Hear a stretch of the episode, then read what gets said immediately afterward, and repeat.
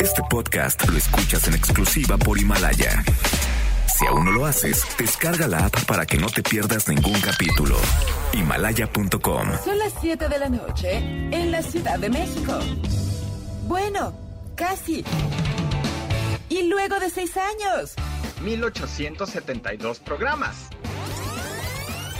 seis productores, más de 40 colaboradores, 23.569 multas de gobernación, algunas muertes, varias desgracias, un terremoto, otro divorcio, tres circuncisiones, dos gatos, una enfermedad nueva. Y un derrame cerebral.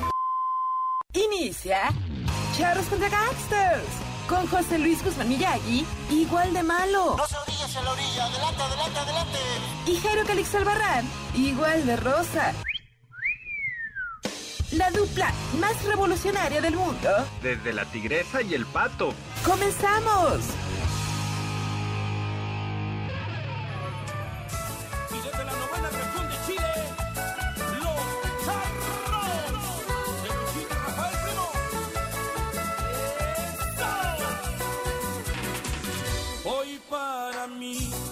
día especial, pues saldré por la noche.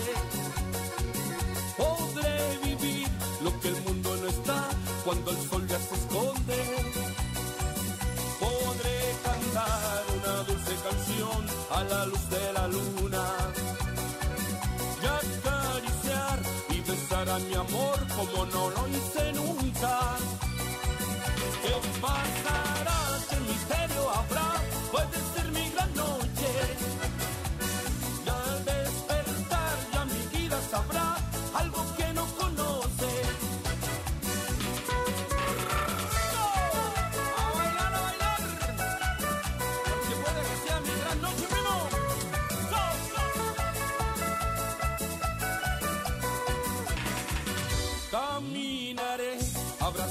amor por las calles sin rumbo.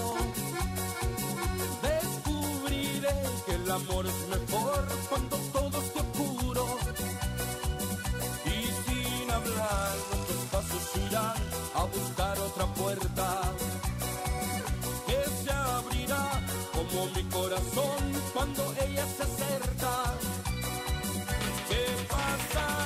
¿Qué misterio habrá? Puede ser esto, ¿no? Qué barbaridad de canción, qué maravilla.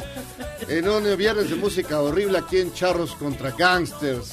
Soy Jairo Calixto Albarrán y les doy la más cordial bienvenida a este su programa de confianza. Y sabe que nos puede escuchar a través del 102.5 de su FM o a través de noticias mbs.com. Son las 19 horas con 9 minutos y un 3 de abril. A través de la cámara puede captar eh, una más, una vez más las- ¿Qué puedo decir ya, Memo? Ya no. No ya- sé, dime tú, Jairo. Pues esa alábame. camisa, esa camisa re- Alábame. Alábame. Alabao. Alábame. Alabao, alabao.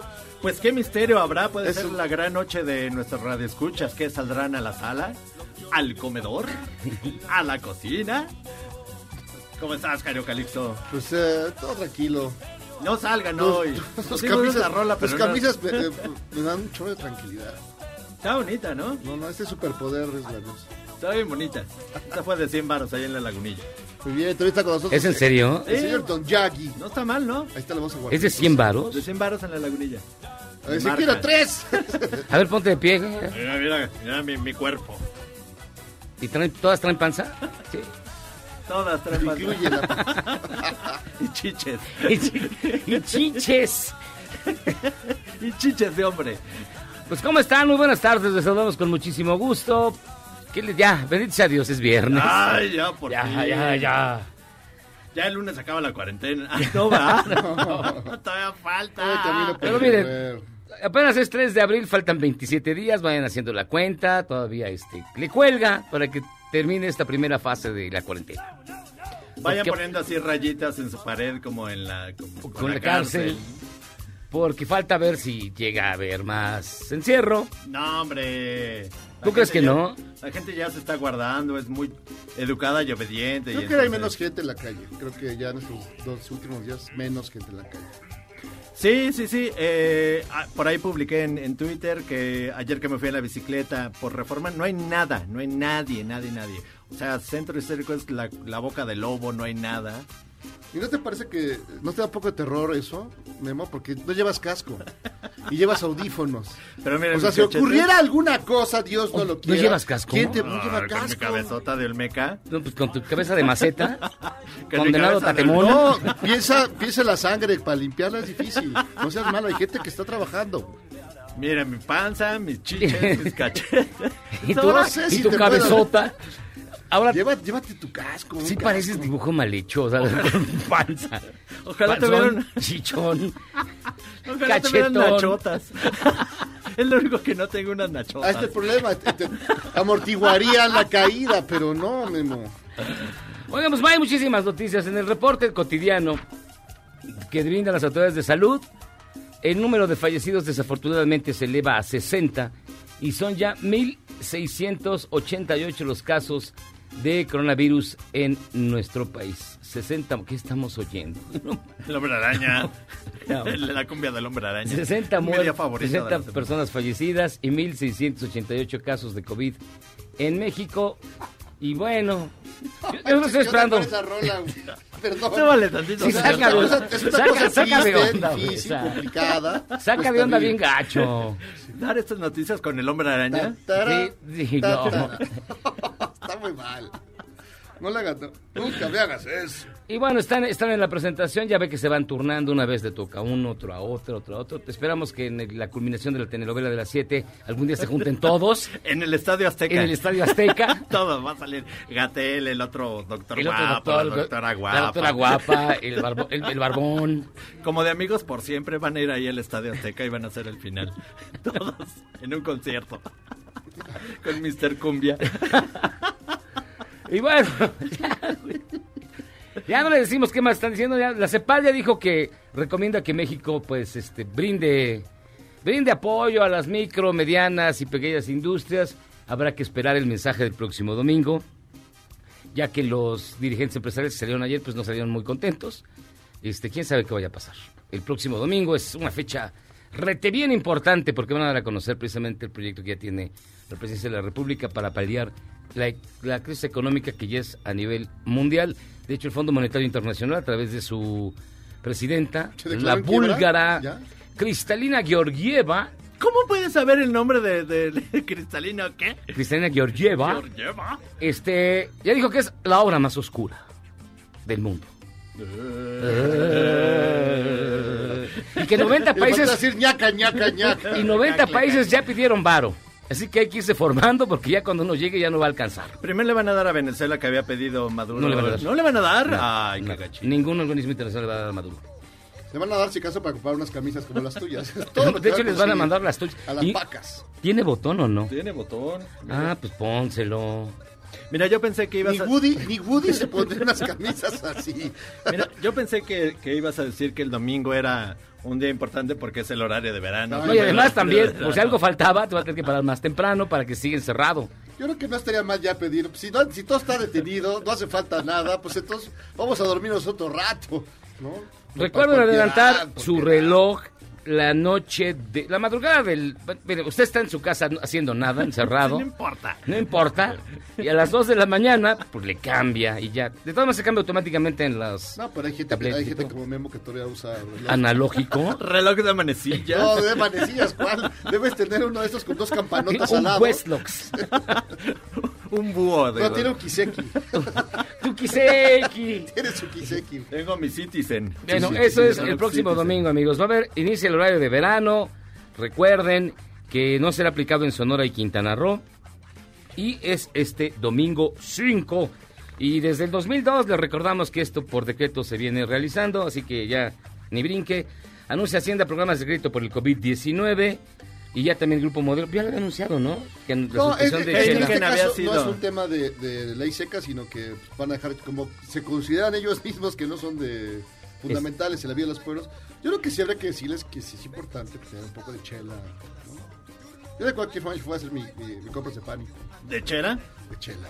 Por ejemplo, ahí ya de la chela comercial, ya lo habíamos comentado alguna vez aquí en el programa. ¿Cuál es la chida para ti? Para mí, así, la, La comercial, la comerciales. comercial, eh, Corona es la que yo... ¿Qué? ¿Qué? Si no, Estela Artois. Estela Artois más bien es la que más me la- No, pero mexicanas, güey. Ah, mexicana. Sí, es de ay, Heineken. Anschluss. No,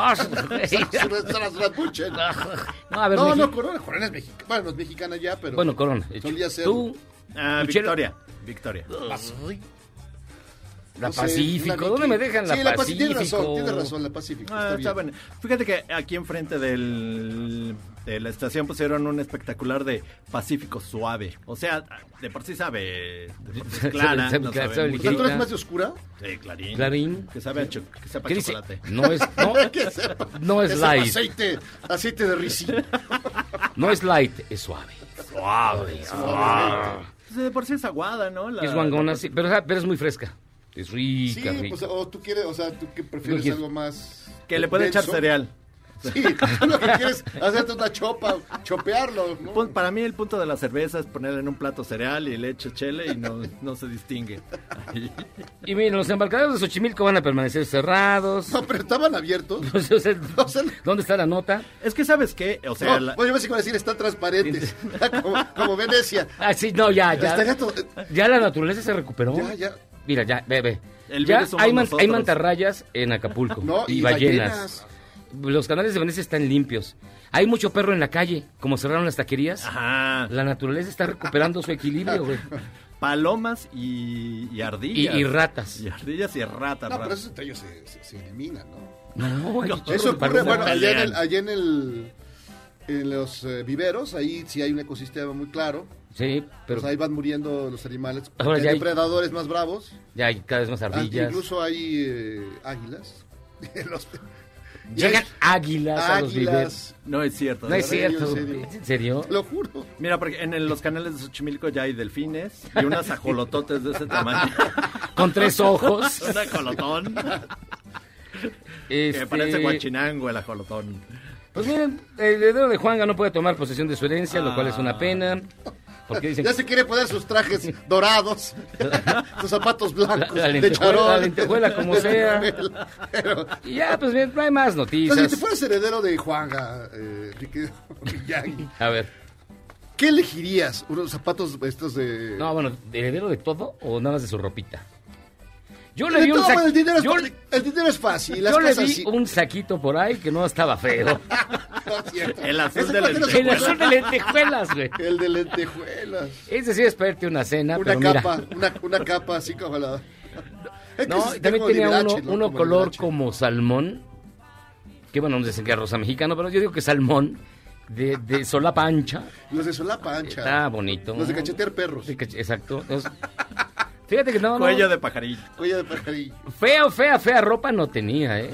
Al menos más bonitas que las camisas de Yo este pensé que ibas a decir, te da malos ratos, pero no malos gustos. No, pero fea ropa no Yo tenía. pediría la palmera, la que sale en el meme.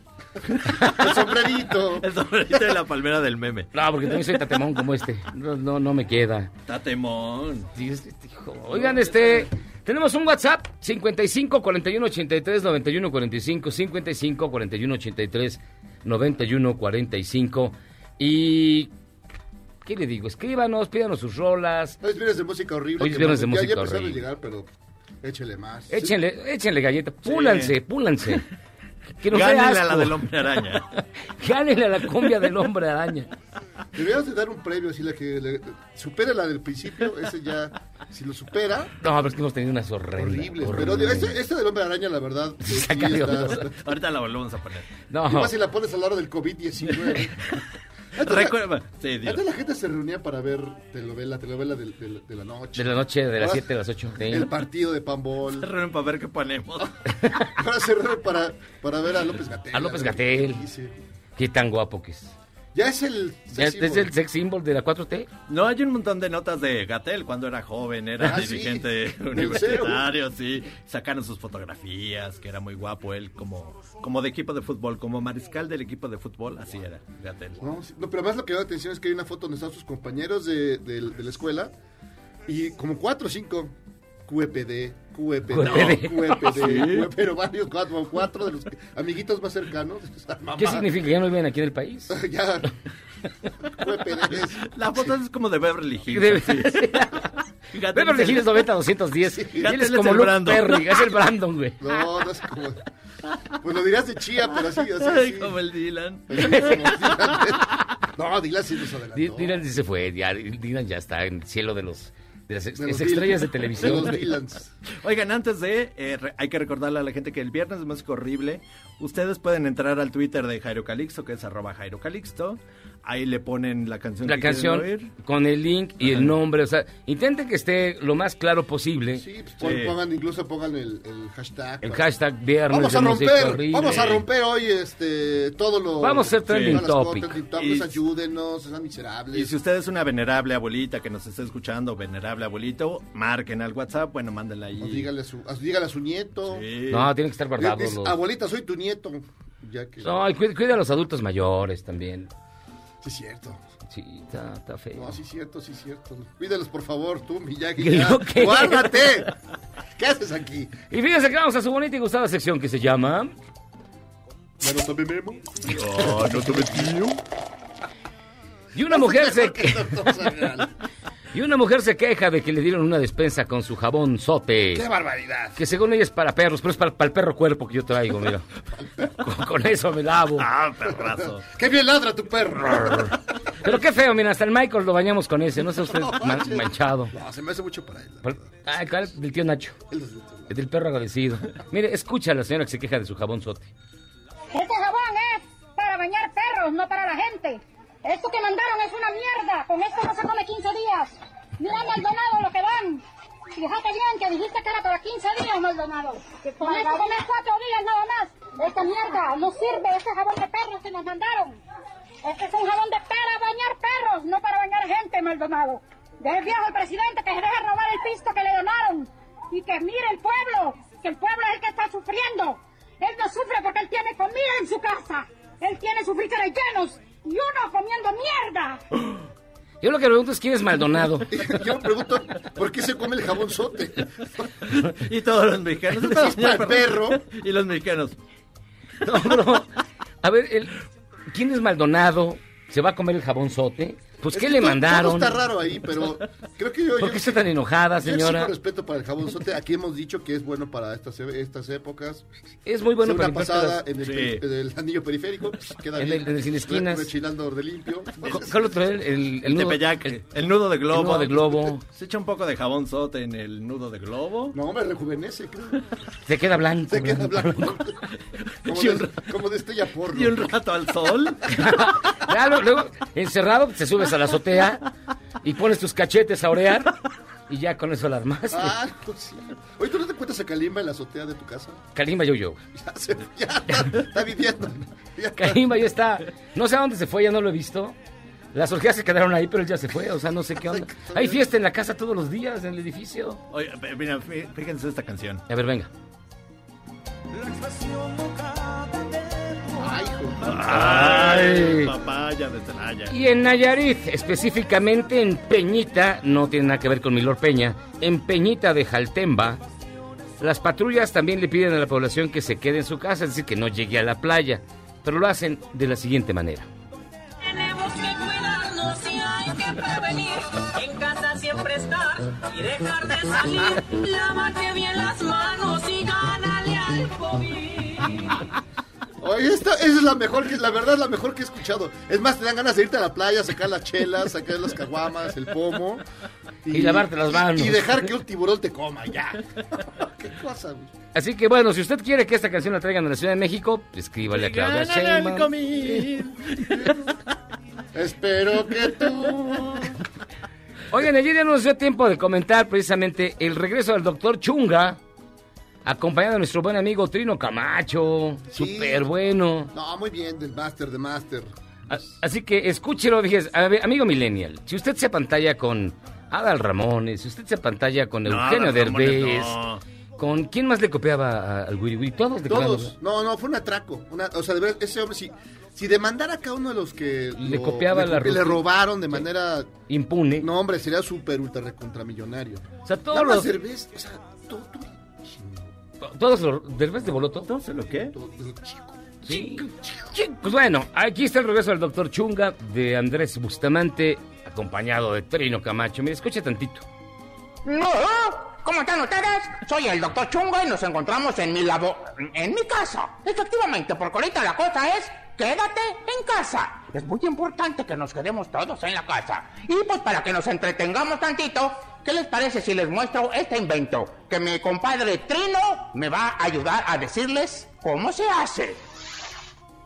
Está medio mamila el invento, pero de todas maneras se pueden divertir haciéndolo en su casa, ¿eh? Acuérdense que en estos momentos, quédate en casa. No. Ah, ya ven, ahí está. Ajá. No manches, grandioso el gran, el gran. ¿Cuál era tu personaje favorito de Andrés Bustamante? Es que me gustaba mucho, me gustaba el de. Yo no voy a la guerra. Ah, Mambremosla todo. Yo No, no, el- voy a la guerra. El hooligan. El Julio también era bueno. Era muy sí. bueno. Ay, Greco Morfema. A mí me gustaba mucho Greco Morfema. O el que. O, el- o los que iban a la nave espacial eh, Atlas 1, Atlante 2. era grandioso. No, era un máster, de veras que es. Qué mala onda que, que esté un poco. No olvidado, yo creo que él mismo se ha ido alejando de la, de la humanidad. Porque sí creo que mucha gente lo. El propio José Ramos Sí. Fernández, que es su brother de brother, su hermano del alma. Sí, claro. Como que ya lo está, lo quiere llevar a ESPN. Ojalá algo ahí. Pues ojalá. Sí. Pero todavía sigue abierto ESPN, ya lo cerraron, ¿no? No, no, digo, ya ahorita ya pasa la telenovela. Ya también para las telenovelas. notas, También en Fox, los de deportes, No, es que adiós, va. todos los días pues, no hay ya inventan, ya. A ver, vamos a inventar, a ver, el Chaco Jiménez contra. Contra Pelé. Contra Pelé. ¿Quién gana? Y así están, ya no saben qué. De veras. Y se pelea, ¿no? No. No, yo digo que pelee. Sí, no. Ya uno, el otro día un cuate que estaba en ESPN, se le movió la. Están todos, este. Ah, se le movió la se tableta. le movió sí. la tableta y se le vio los calzones. No. No puede ser. Ay, pues ¿quién no lo hace? Hasta nosotros, mira. A ver, Oye, enséñame, pero los, los de era tanga. enséñame tus calzones otra vez, Jairo. No, para. ¿Por Si qué no? una vez, nada más yo con eso. Con eso Y miren, este, ya para cerrar esta bonita sección y la semana, Bárbara de Regil mm, nos pide hacer la terapia de, gri- de grito. Usted también en casa, cuando diga Bárbara grite, aunque espante a los vecinos, escúchela.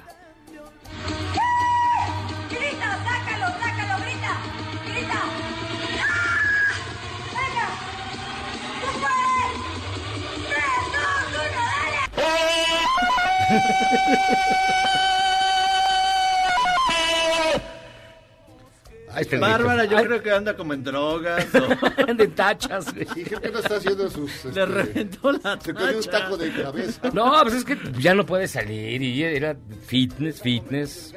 Yo que tuve la oportunidad de conocerla cuando vino una vez. Sí. Sí tiene su, su- su- su- ¿cómo se llama? Su- sus cuadritos, sus... Bastante guapa la Bárbara del Regil. Sí, pero sí es. Pero guapa. Sí dicen que era medio. En serio, Guapa. Me han dicho, sí, claro. Sí. Sí, que era- eh, no, es muy, muy guapa, pero... O sea, digamos, a ver, en un comparativo. Ludwika, Ludwika. Ludwika, Ludwika Paleta y Barba de Regil, ¿quién es más? Ludwika. ¿No, toda de veras? No, Ludwika sí, no, no, no. No, y más peligrosa porque no se, no, no se puso, no se inyecta, no se puso. no se vacuna. No se vacuna. Ah, bueno, mira, antes de que esto aparezca ya este Maxim Goodside, vamos a hacer una pausa y vamos a regresar. Tenemos un gran programa. Va a estar con nosotros vía telefónica. ¿Quién va a estar con nosotros, Jairo Calixto?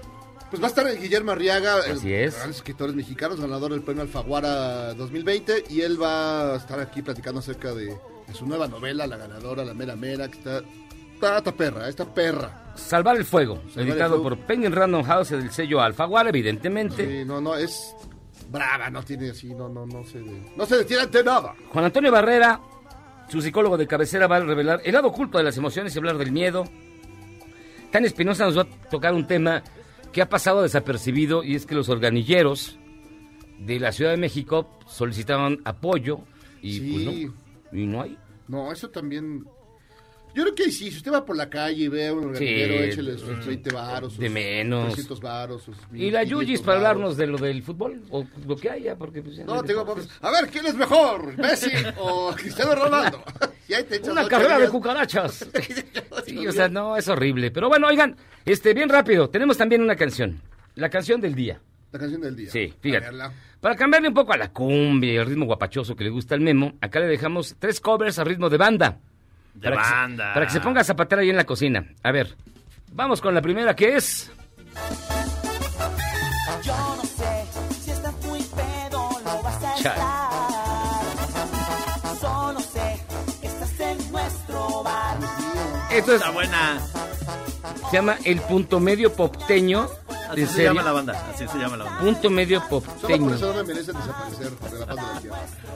Con el original de los hombres G, visite nuestro... No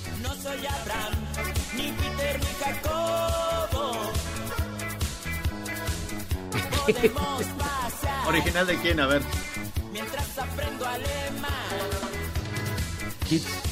¿Desde Hit, esa? No, de MGMT. No, ya, esto ya está muy diluido. ya muy diluido. Tú estás también en tachas, Ah, ¿no? Llegó la tusa, Ya, la ya. tocadora. La tocadora de Guamuchil, ya.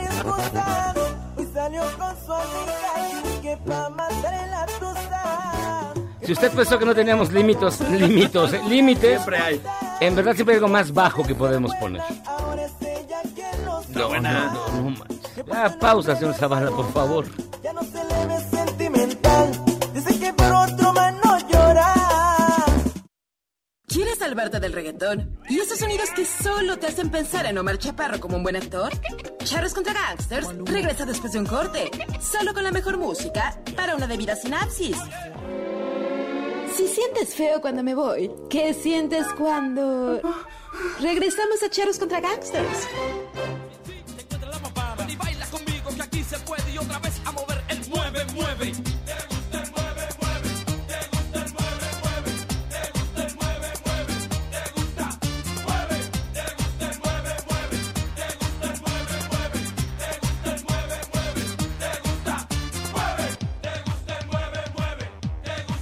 Estamos de regreso en Charlos contra Gangsters con la música horrible que usted nos manda y Jairo Calixto pone. Y esto es. Pues es un clásico de clásicos de las fiestas de 15 años, de las bodas, de todo lo demás, porque es el símbolo. Ay, sí, sí. Ay, el el símbolo, símbolo. el 1, 2, 3, y esto lo mandó José Alberto del Olmo. Esta canción no falla, y la otra que también tiene otra rola también, que es la del...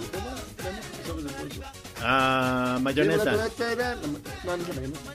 O sea, siempre las juntan las tres en la boda, ¿no? Hace años que no voy a una boda. Bendito Fuiste sea a tantos, Dios. a tantos que tú organizaste que... Fui a que yo, donde yo era el novio, que ya, ya no quiero. Fue que me acordé. Eran, se ponen buenas algunas bodas. Algunas. O sea, en todas tus bodas hubo fiesta Obvio. y te cargaban así En la la silla, de la mar. sí. ¿Sí? Sí, sí. Oh. No, la silla es, es por la, la boda judía, ¿no? De esos, y en el bar misma. Y empezaba a las 12 de la noche. A mí se me hace bien raro. O sea, la fiesta empieza a las 12 de la noche. Sí. Porque ¿Qué es Navidad? pues, Pues, ¿qué es Santa. Claus? Es Santa Claus. A las Sí. 12. O sea, a ¿Cuál las es? 3 apenas está cenando. Sí. A las 3 de la mañana. A las 5 apenas van a, apenas van a partir el pastel. El Sí. pilín. A las seis ya te pasan las ch- chanclas, güey. y A, la- a las 8 ya estás en tu casa. Sale. No, pero eso no en todas las fiestas. Las que yo he ido así, así, empiezan a las 12 y siguen todos los rituales que te suben a la silla, dan la vuelta, rompen las copas, no sé qué. Más el top. De todo, todo el, todo el... Me tocó una, ahí estaba la bicha. la bicha, no manches. Pero así, así, en- entregada al reventón. Muy bien, muy bien por la Ah, ya que lo mencionas, fíjate, más el top significa felicidades. Para cuando vean que Es romp- cuando rompen la... rompen la copa con la pata en el piso. pero está en- envuelta en, en la. Sí. Y dicen, más el top. Es felicidades. Ay. Y Pero- el novio lo carga en una Pues silla. Está sentado muchos- el novio en una El silla en para que no se vaya a lastimar. Entonces, Pues ustedes tienen muchos amigos finos, ¿eh? Yo nomás voy a 15 años. ya bautizos. Ya bautizan. A ver, dice Alex el taxi driver, por favor manden un saludo a todos los compañeros que como yo tuvieron que claudicar. Y a los que siguen, le echen ganas, porque si a los empresarios no los ayudan, menos a los transportistas. Buenas noches. Un saludo. No, esperemos que sí, Alex. bien, amigo, Eh, no te preocupes. Amigos de Charlos contra Gangsters, dice Luis Blas. Yo pienso que en esta crisis sanitaria, ante la mezquindad y egoísmo del ser humano, de no parar el calentamiento global, la naturaleza hizo lo suyo y le puso al menos una pausa. Aprendamos la lección. Abrazo a todos en cabina. Feliz pandemia. Un abrazo. Gracias. Ya anímate. Sí, Ya, tómate un chocolatito. ¡Feliz pandemia! Ah. ¿En tu pandemia o la mía, Memo? Chava dice, hoy sí los voy a escuchar, bendito coronavirus porque no está el Checo Sound. Ay, qué malo. Pues a partir del lunes checo todos los programas y nosotros nos vamos de a descansar. Marcelino Ortiz, estaré de acuerdo con el horario de verano, siempre y cuando Charros le aumenten una hora más, por favor. No, no, no. No, nos van a quitar porque hay que quitar una hora, entonces nos van a quitar. Dice Cecilia Pozo, solo a Charros en Cancún ya han visto jaguares, cocodrilos caminando por las avenidas. Les mando besos a todos. Ma- Mario Dimas, si yo pudiera pedir algo de Juanga, sería el beso en la boca que le dio a Miyagi. ¿Cómo sabes? Póngala de la cumbia del marcianito. Y fíjense que uno de los, este, digamos, una de las sensaciones que más permean actualmente en la sociedad es evidentemente el miedo. El mello. Para platicar de esta, de este sentimiento, de esta sensación, de esta emoción, tenemos en la línea telefónica a nuestro buen amigo, el doctor Juan Antonio Barrera, que nos va a explicar cuáles son los mecanismos del miedo, qué hacer con ellos y dónde comprarlos. ¿Cómo está, doctor? Muy bien, les mando un abrazote virtual desde acá haciendo home office. Y evidentemente esta situación nos ha puesto al límite a todos y a cada uno de nosotros. Eh, sentir miedo es normal, es una de las emociones básicas. Y dentro de este contexto hay miedos que son universales, por ejemplo, le llamamos a tener miedo a la muerte, miedo a la pérdida de la autonomía, cuando por alguna razón este, nos quedamos, por ejemplo, sin chamba, pues decimos qué vamos a hacer, o cuando nos quedamos encarcelados, también el miedo a la soledad. Este miedo a la soledad es, eh, a veces estamos eh, con personas, pero nos sentimos aún así solos, a veces también nos han cortado, y entonces, pues esto se va a juntar para que el miedo de manera general que estamos padeciendo ahora, pues se exacerbe y se haga superlativo. También eh, llegamos a sentir miedo porque cuando cuestiona nuestro ego o cuando alguien nos rechaza porque dice que no son buenas nuestras capacidades, nos van a correr o me van a correr. El chiste es que hoy estamos viviendo una época de crisis y crisis significa cambio.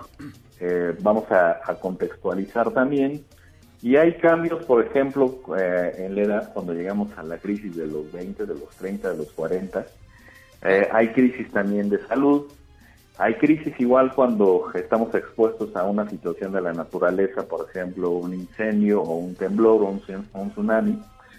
Y de una de otra manera, cuando entramos también en conflicto porque nuestras relaciones sociales se colapsan, o nuestras metas que queremos lograr en la vida tampoco se, se dan con cierta facilidad. Eh, la cuestión entonces es que el miedo, que se vive de una manera eh, muy intensa, como ah, en estas condiciones se puede juntar con los antecedentes que ya traíamos antes de entrar en esta crisis y los antecedentes cuáles pueden ser. Eh, si ya tenía yo una enfermedad, ansiedad, depresión, me cortaron este, una pareja, alguien no se quiso casar conmigo ahorita que estaban hablando de las bodas, Me vaciaron el departamento, cosas así. no, todas esas se juntan, incluso algunas enfermedades de otro tipo, eh, se van a juntar y entonces va a hacer que yo perciba el miedo con mayor intensidad. La cuestión es que a esto le llamamos comorbilidad. Cuando una persona se enferma de algo, es más fácil que se enferme de algunas otras cosas más. Este mecanismo de- del miedo, eh, más o menos en la época de Darwin, se empezó a analizar con un eh, formato en donde decía, bueno, los seres humanos y los simios nos parecemos y tenemos, eh, no decía todavía esto Darwin, pero hay datos que no, somos parecidos en el 99% de nuestro ADN. ¿no? Nos acaba de decir simios, doctor. Eh, bueno, todos somos de alguna manera, eh, Ah. nos bajamos de la, de la rama, nosotros nos subimos al guayabo y nos bajamos también, pero ya es otra cosa. En el caso de el trabajo que hizo eh, Paul Ekman, eh, él fue la inspiración para este programa de Miénteme de Light to Me y eh, este, sacaban de manera espectacular eh, cómo alguien eh, a través de interpretar el rostro iba leyendo las emociones de otra persona y decía, bueno, está mintiendo, este, realmente está burlando de nosotros, le produzco asco. Y él propuso que había seis emociones básicas. La ira, el asco, el miedo, la alegría, la tristeza y la sorpresa. Y además decía que eh, estas eh, emociones son universales y además eran inconscientes e involuntarias. Después se han venido haciendo otros trabajos de manera distinta a través del análisis del lenguaje. Por ejemplo, en eh, el habla inglesa existen alrededor de 3.000 palabras para identificar emociones positivas y negativas, pero prácticamente dos tercios de estas 3.000 palabras son sinónimos de emociones que son negativas. Eh, en la parte cultural hay eh, culturas como los, los samoanos que tienen solamente una palabra que abarca este, otras que se llama amor, simpatía, piedad y gusto. Es decir, cada uno de nosotros como cultura vamos a interpretar las emociones particularmente, en este caso el miedo, de manera distinta. Por ejemplo, en México, en la reacción fisiológica que tenemos ante el miedo, decimos es que me dieron ñañaras, ¿no? pero esa es una interpretación este, lingüística que nosotros hacemos para describir el miedo. La ñañara. La ñañara, así es. La cuestión es que dependiendo de la forma como nosotros interpretamos estas emociones, va a dar como resultado el estilo de vida que nosotros estamos viviendo. Si tenemos una interpretación en relación al miedo y a todas las enfermedades que se nos pueden haber juntado de manera muy negativa, por supuesto que esto impacta incluso hasta en el sistema inmunológico. Si vivimos con más estrés en ese sentido, ya había mencionado en alguna ocasión que las puntas del ADN mantelómero se van haciendo más cortas y la reproducción a nivel celular se va haciendo más torpe. Por lo tanto, va teniendo como este, más errores y envejecemos entonces más rápido con la pura emoción. Es decir, que si estas son este, negativas en ese sentido. A ver, Pare tantito su carro, doctor, porque ya este... Aquí tenemos varias dudas. A ver. Es decir, que sí es cierto eso de que, de que uno se pone canoso, canoso y viejón. O sea, por el miedo. Hay, hay más producción de cortisol este, cuando estamos eh, con mayor eh, miedo. O sea que después de esta, de esta cuarentena todos vamos a acabar como el señor Zavala. Más o menos.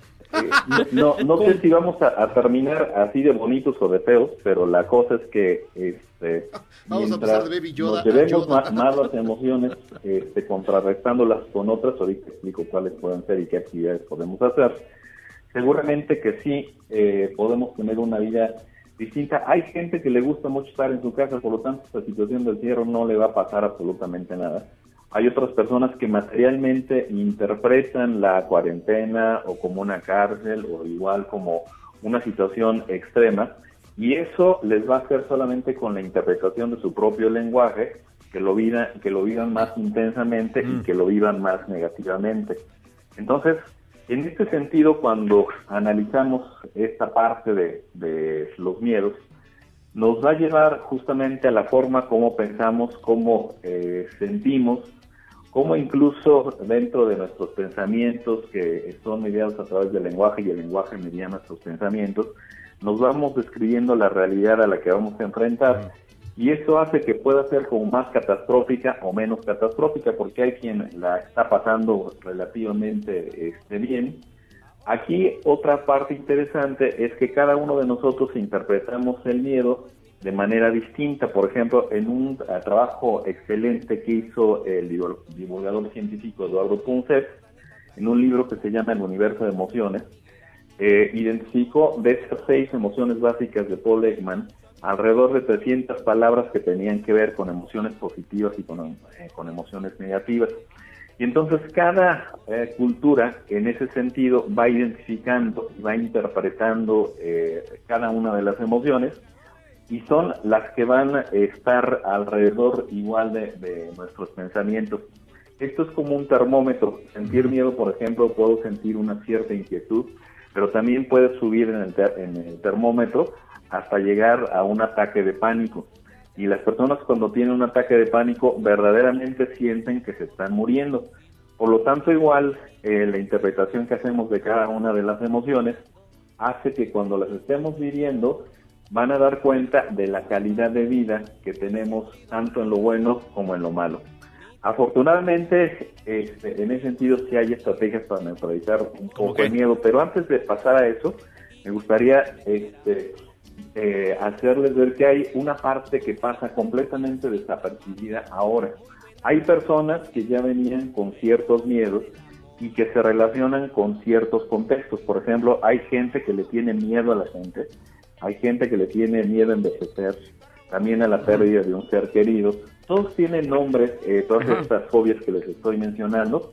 Para no hablar en lenguaje técnico, esto que estoy platicando el día de hoy lo pueden encontrar en mi página de Facebook de Juan Antonio Barrera y es un artículo completo que este, me acaban de publicar en España. Pueden este, eh, ver los nombres técnicos si alguien interesa ahí. Podemos tener miedo al padrastro, a la madrastra, a los extranjeros, a ser tocado por alguien. A los chinos. A, los chinos, por supuesto. En la A mí me pasa con las camisas de Memo, doctor. Es- me da a terror. todo esto, por supuesto. Este, incluso podemos tener miedo a estar solos o sentirnos solos. A los médicos también les podemos tener este miedo.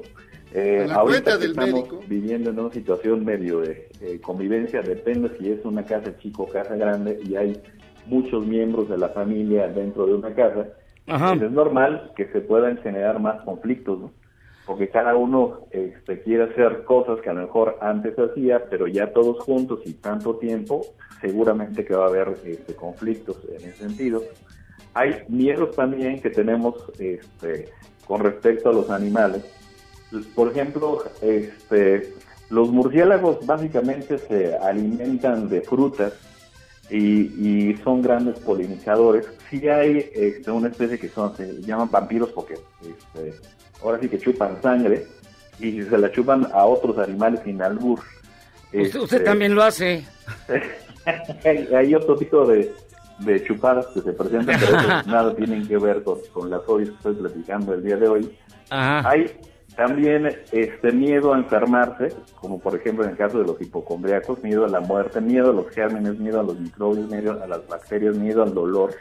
Entonces, si se fijan, hay un montón de eh, condiciones que si antes de esta eh, cuarentena las estábamos viviendo, pues se van a incrementar peor. más Ajá. ahorita, porque el contexto nos está llevando hacia esa parte.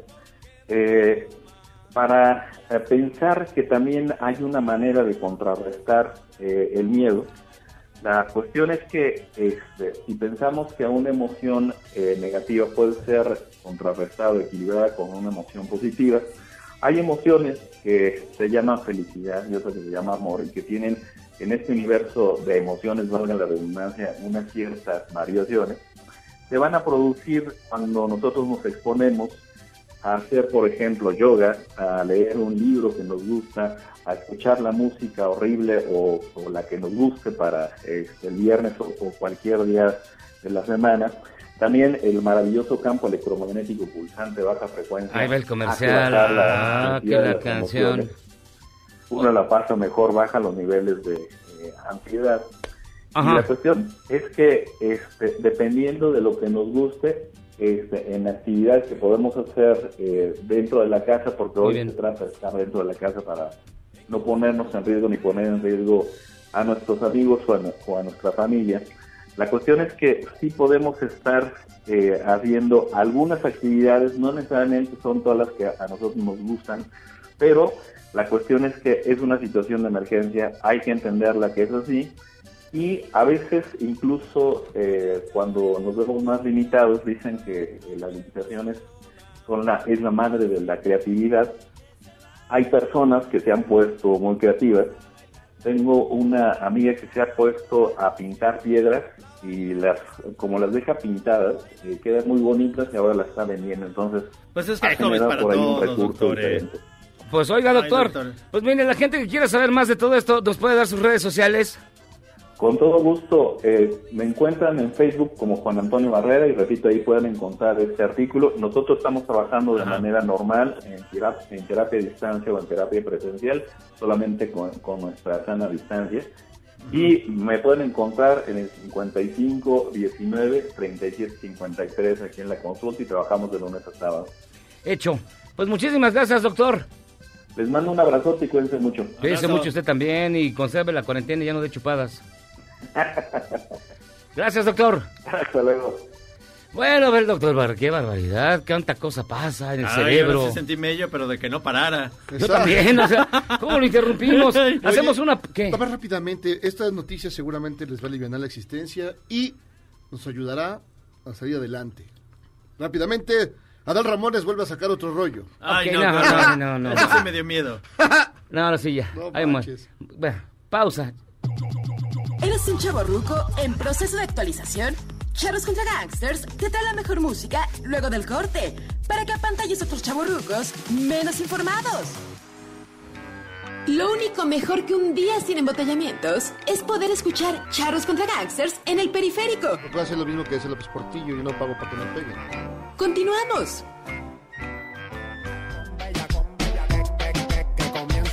Ricura. Pa' este quiero mi vacuna. Estamos allá ¿Qué? Ajá. ¿Qué es eso? Esto es una canción dedicada al culonavirus. Esta, esta es de Yamsha y, Baby- y Barbie Rican. Ay, rica. Barbie Rican y lo mandó Arturo Sánchez, que es un viejo cochino. El coronavirus, amigos. Miyagi. Coronavirus. Ah, nos sí que te dice... vea, ¿no, Memo? Ya. Ya me pegó. Y el video, no manches.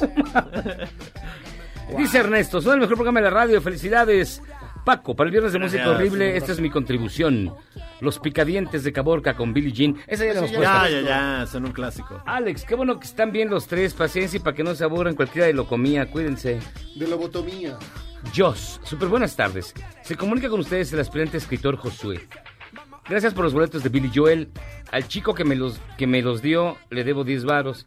Le avisan que no se me olvida la deuda. Pasen la canción de Amor Marrano de la banda Asesino. Amor marrano. No, ¿al grupo marrano? No, Amor Ah, Marrano. amor marrano. Yo dije grupo marrano. Jesús, aquí en Canadá cada provincia administra el alcohol y la mota, y la provincia de Quebec decretó que el alcohol y la mota son esenciales. Claro. Por lo tanto, permanecen abiertos todos los días, excepto los domingos, que cierran absolutamente todo, todo, todo, incluidos negocios de comida y farmacias. Señora Novoa, felicidades, aunque no haya noticias, ustedes siempre tienen algo que decir y mucho que comentar. Gracias, señora Novoa, Siempre, un abrazo. siempre, señora Ahí Nova. está el amor marrano. A ver, suelta. Señor Zavala.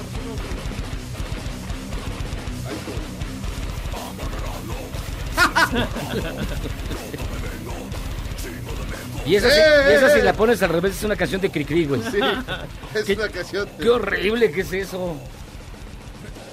Qué horror.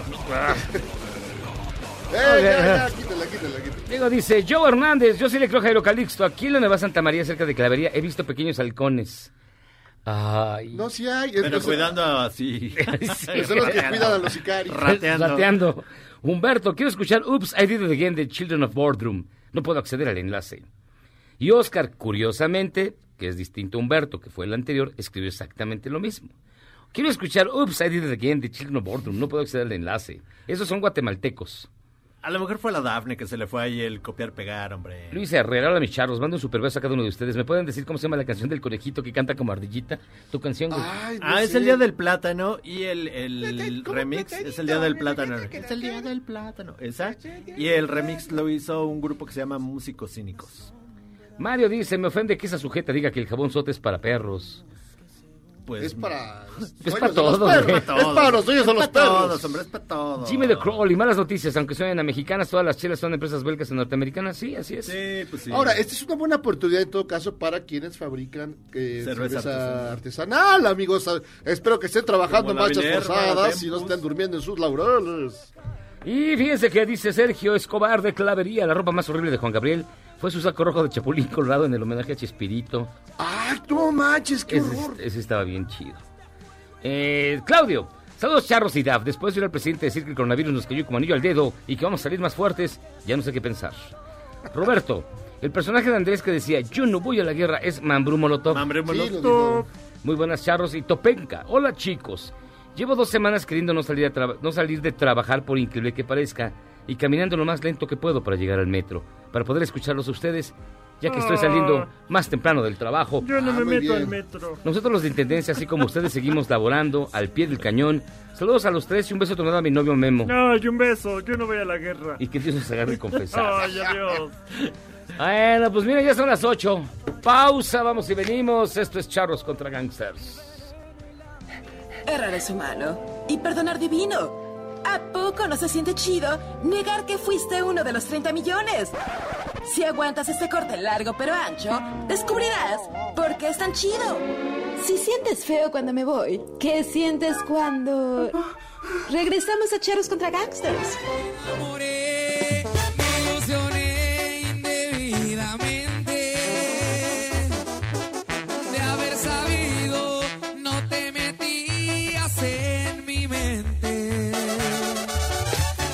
No, no, sí, esto sí es, es espantoso. Es viernes de música horrible. ¿Y esto cómo se llama? El grupo firme se llama Juro por Dios.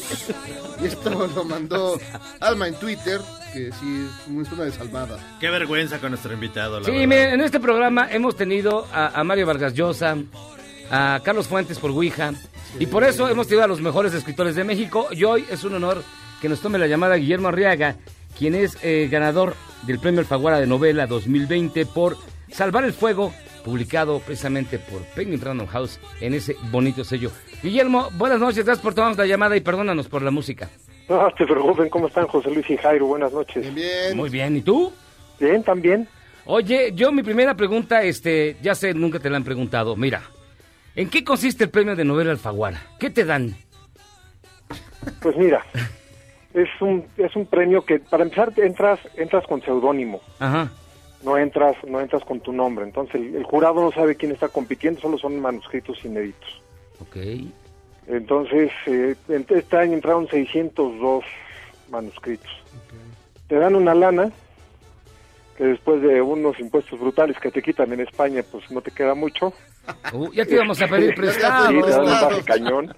Eh, y luego te da una escultura. Y parte del premio es dar una gira por todos los países de América Latina, España y Estados Unidos. Gira que el señor Corona se encargó de, Sí, de oye, qué mala onda. Sí, bueno, pues ya te tocará en diciembre de- del 2023, pero bueno.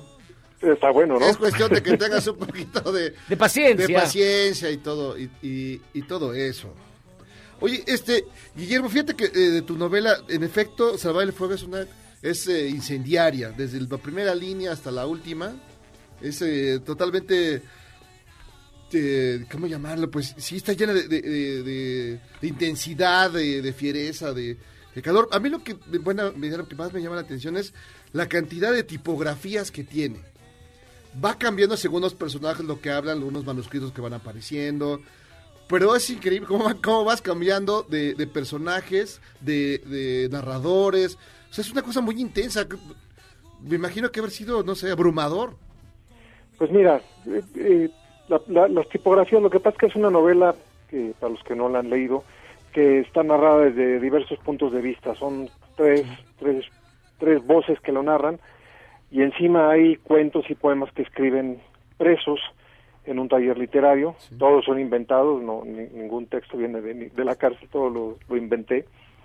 Y hay una primera persona que tiene un tipo tipográfico, una segunda persona que tiene itálicas, y luego los presos es como si estuviera escrito en máquina de escribir. Y bueno, lo más difícil de esto fue tratar de que cada uno de los personajes tuviera una personalidad propia y un lenguaje propio. Y ahí me sirvió el, el slang fronterizo y el caló chilango, la jerga chilanga, que afortunadamente pues como crecí en la unidad modelo y me la paso metido en la frontera, pues no me costó trabajo.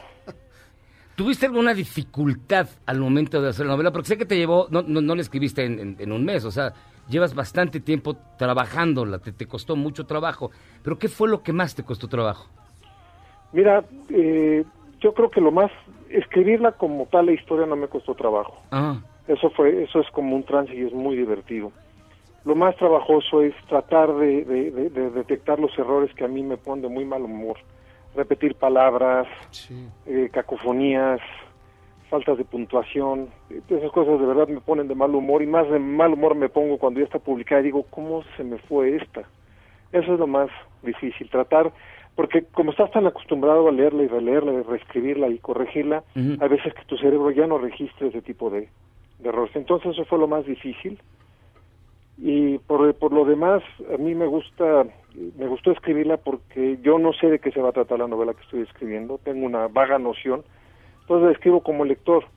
yo me voy mismo sorprendiendo de lo que está saliendo y digo, ah, caray, ¿y ese señor dónde salió? ¿Y por qué le pasa esto? Y, bueno, para mí sí es un, es un proceso bastante divertido. Y, y ahora después de, digamos, eh, pasar el tiempo, ya se editó, ¿le encontrás algún errorcito que dices, maldita sea? Sí, Ah, sí. Hay, hay ratas que triunfan y esa triunfó. Ya, ya hay muchos malditos seas. Entonces, pero afortunadamente ya mis, mis editoras me han dado chance de que, por lo menos en la versión digital, van a corregir rápido los malditas seas. Y ya en la próxima edición eh, impresa también me lo van a ayudar a corregir. Y eso no se acaba, ese proceso no se acaba nunca. Hay un momento en que sí tengo que dejarlo ir, porque si no voy a tener malditas seas toda mi vida y tengo que escribir otra novela. Pero estoy muy contento, la gente le está gustando la novela. Eh, creo que es una novela que habla de muchos temas y son temas que tocan a diferentes sectores de la sociedad, entonces hay gente que se identifica desde la clase más alta, la clase media, a quien, a, a quien tiene origen indígena, creo que se tocan diversos temas. Eh, eh, ¿Considerarías, digamos, es una novela polifónica, como la llaman? Muchas voces, muchos espacios, muchos ambientes. Sí, es, es una novela por completo polifónica. Lo, lo más, si tú, si tú la lees, hay, hay una primera persona, en- es un personaje que se llama Marina. Marina tiene 38 años, está casada, tiene tres hijos, es millonaria, heredó muchísimo dinero de su padre constructor, se casó con un tipo que es un exitoso financiero, pero ella tiene una vida interior muy rica, es coreógrafa y está obsesionada con tratar de, de lle- de- de- de llegar a lo más alto en su arte. Hay una segunda voz que es un, un- el hermano protagonista masculino que en segunda persona le está hablando a su padre en el cementerio y le dice tú nos hiciste esto y tú fuiste así cuando éramos niños y no se te olvide que así maltrataste a mi mamá y sin embargo tú eras así y así y así. Y en la tercera persona es un narrador omnisciente que está contando la vida de José Cuauhtémoc, el, el protagonista, y esa es de cuenta que está contada, de, es la visión de un malandro contando la vida de un malandro. Entonces está lleno de, de- de slang, de calor, de jerga, y es, es, es- traté de que fuera lo más malan- malandrín posible el lenguaje. Sí, porque además te preocupas incluso por explicar, eh, se dice una palabra y, y le das todas las posibilidades ¿no? de, de- a esa palabra, qué significa, qué, qué quiere decir, para que digamos un lector que no esté eh, pues preparado un poco para ese tipo de, de lenguaje pueda entenderlo. O sea, hasta esa parte es didáctica. Sí, pues lo que, lo que pasa es que hay, hay, hay slang que a veces es muy pesado y la gente no entiende cuando dices, no, pues es que llegaron los feos. Pues ¿quiénes son los feos? Los feos son los malos, los malandros, los na- los, los narcos, ¿no? Entonces la gente empieza a entender. Lo metieron en el botellón, pues ¿qué es el botellón? Es la chirón, es la jaula, es el gallinero, es el bote, es, El tanque. es la cárcel. ¿no? Entonces, a veces así, por, por, por diversión, pongo todas las los sinónimos eh, malandros de una palabra y al final la palabra correcta. También me sorprende, ah, perdón, este. No, no, no, adelante, No. hermano, hermano, hermano, por favor, por favor, Me sorprende mucho todo lo que planteas sobre el ballet. Tú, evidentemente tu personaje es coreógrafa y estaba y, y, este, estuvo en Europa estudiando y demás. Pero, digamos, ¿tú ya sabías de ballet? ¿Tomaste clases de ballet eh, cuando ibas a la secundaria o algo así? ¿O, fuiste, o, o tu personaje te llevó a aprender cosas, a investigarle? No investigué nada, todo lo inventé. La gran fortuna. O sea, el yeté, amiga el, padre de, eso no se inventa. Ya está ahí. Mariana, Eche, que me dijo, yo fui bailarina, ¿y cómo sabes tanto? Dije, no, pues lo inventé, ¿no? Ahí por ahí vi algún, algún, alguna vez dije, ¿quiénes son los principales coreógrafos de danza contemporánea? Dos, dos segundos me lo dijo Gogo, los apunté y los puse en la novela, pero todo eso no lo sé. Tampoco he ido nunca a una cárcel en México, también todo está inventado. ¿no? Un amigo periodista me dijo, ¿cómo sabes tanto de las cárceles? ¿Qué- ¿Cómo sabes de los comedores? Dije, no, pues se me ocurrió, yo me imagino que así es. Entonces, pues... ¿En serio pero- nunca has ido a una cárcel? ¿Nunca? bueno, eh, en México nunca he ido a una cárcel. En Estados Unidos sí fui a cárceles porque estábamos haciendo una búsqueda de locaciones para 21 gramos y fui, a varias cárceles. De ahí sí estuve en contacto con reos, estuve en cárceles vacías, eh, oí las historias y, y bueno, desde chico he conocido gente que ha estado en la cárcel y eso también me ha ayudado, pues las, las narraciones que desde chico han- me han hecho gente que estuvo en la cárcel, ¿no? Oye, Guillermo, esta, esta novela te la imaginas después tratada como guion cinematográfico?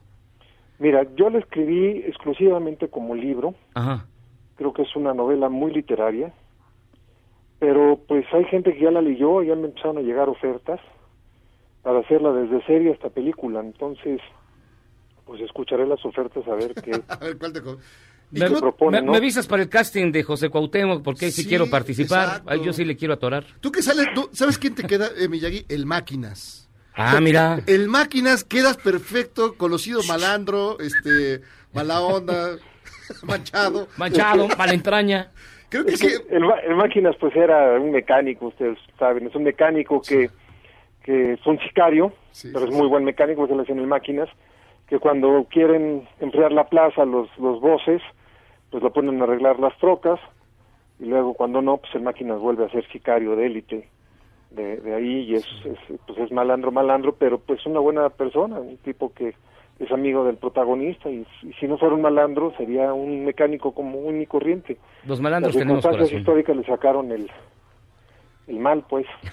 Pero Miyagi queda bien, o sea, da el tipo, Sí, ¿eh? mira, Totalmente. Cuando hagas el casting nos avisas, ¿no? Para yo irme a formar para hacer el, el máquina. Igual, igual, ¿eh? Te funciona. Oye, eh, también esta, hijo, es que, es que es cierto, como dices, tiene muchas, muchos personajes, las voces que, que cuentan la historia, que van eh, hablando de los personajes. Todo tiene, todo tiene una, pero lo que me asombra es la enorme vitalidad de lo que vas contando. Todo, aún lo más eh, simple o lo que menos tiene, tendría, digamos, importancia, pues está lleno, está, está incendiado. O sea, no te detuviste un momento a, digamos, un poquito de calma, nada.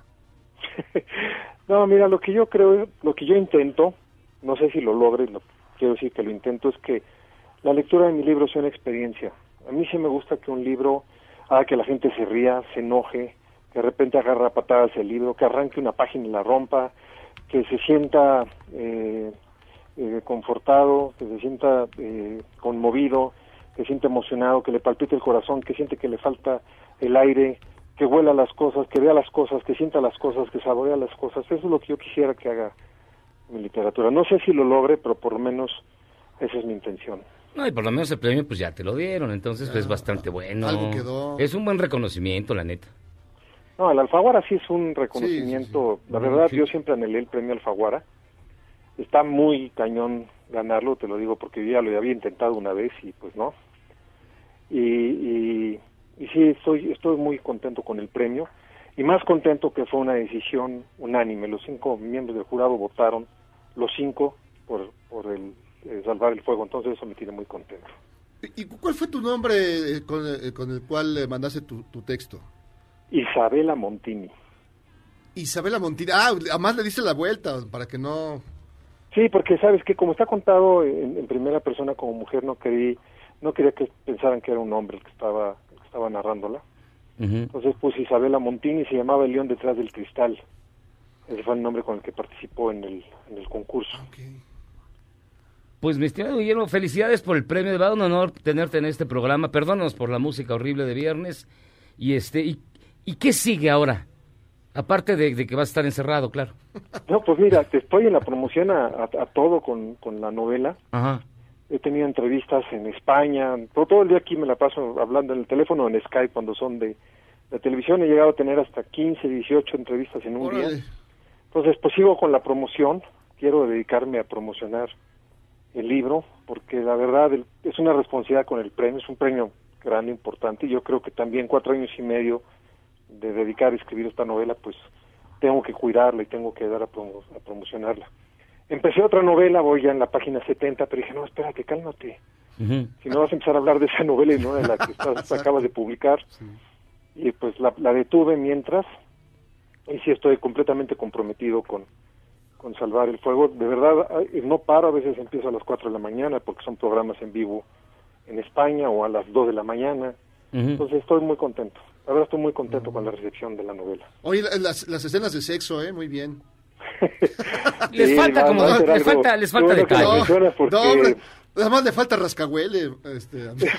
Bueno, hay un momento por ahí que se usa la palabra Sí, rascahuele, sí, por sí, cierto. sí. ¿no? ¿no? Que hay alguien que se rasca el cubanito y Sí, se sí, sí. tiene la onda rascahuele. Sí, En el, sin esquinas. No sabes que tienes un momento donde dice, bueno, es que hu- huele a Las todo. escenas de sexo son importantes porque no son solamente son lo que, de lo que es capaz una pareja de llegar a la intimidad y en la confianza y en el descubrimiento de los cuerpos cuando vienen sobre todo Marina, que es una mujer muy reprimida en, en torno a la intimidad y de repente empieza a descubrir como oh, ¿qué es esto? ¿Qué, qué, qué me están haciendo? ¿no? No, cuando dices, en este en estas manos se huele a todo. se concentran todos los olores del mundo. No manches, muy bien. Ah, sí, exacto. Hay, Ah, hay un momento en que, en muchísimas que gracias. Él aspira y dice, aquí están todos los olores del mundo. Sí, sí, sí. Guillermo Arriaga, pues muchísimas gracias por estar con nosotros, de verdad. No, al contrario, les agradezco mucho y este y muchas gracias por la entrevista y les mando un fuerte abrazo. Y la música no está tan mala, ¿eh? La, la neta no está tan mala. ¿Qué te digo? Pero muchísimas gracias. Yo sé que eres un caballero. Ok, un abrazo. Un abrazo, un abrazo fuerte. Guillermo. Hasta luego. Hasta luego. Guillermo Arriaga, autor de Salvar el Fuego, publicado por Penguin Random House, en el sello precisamente Alfaguara, que fue ganador del premio Alfaguara de novela en este 2020. Hacemos una pausa y regresamos. Esto es Charros contra Gangsters.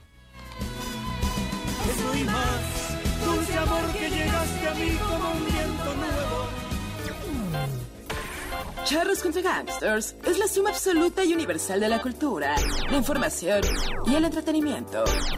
¡Ja! No es cierto, pero siempre quise hacer una cortinilla igual a las de otras estaciones. ¡Regresamos! Lo único mejor que un día sin embotellamientos es poder escuchar Charros contra Gangsters en el periférico. No puedo hacer lo mismo que hace López Portillo y no pago para que me peguen. Continuamos.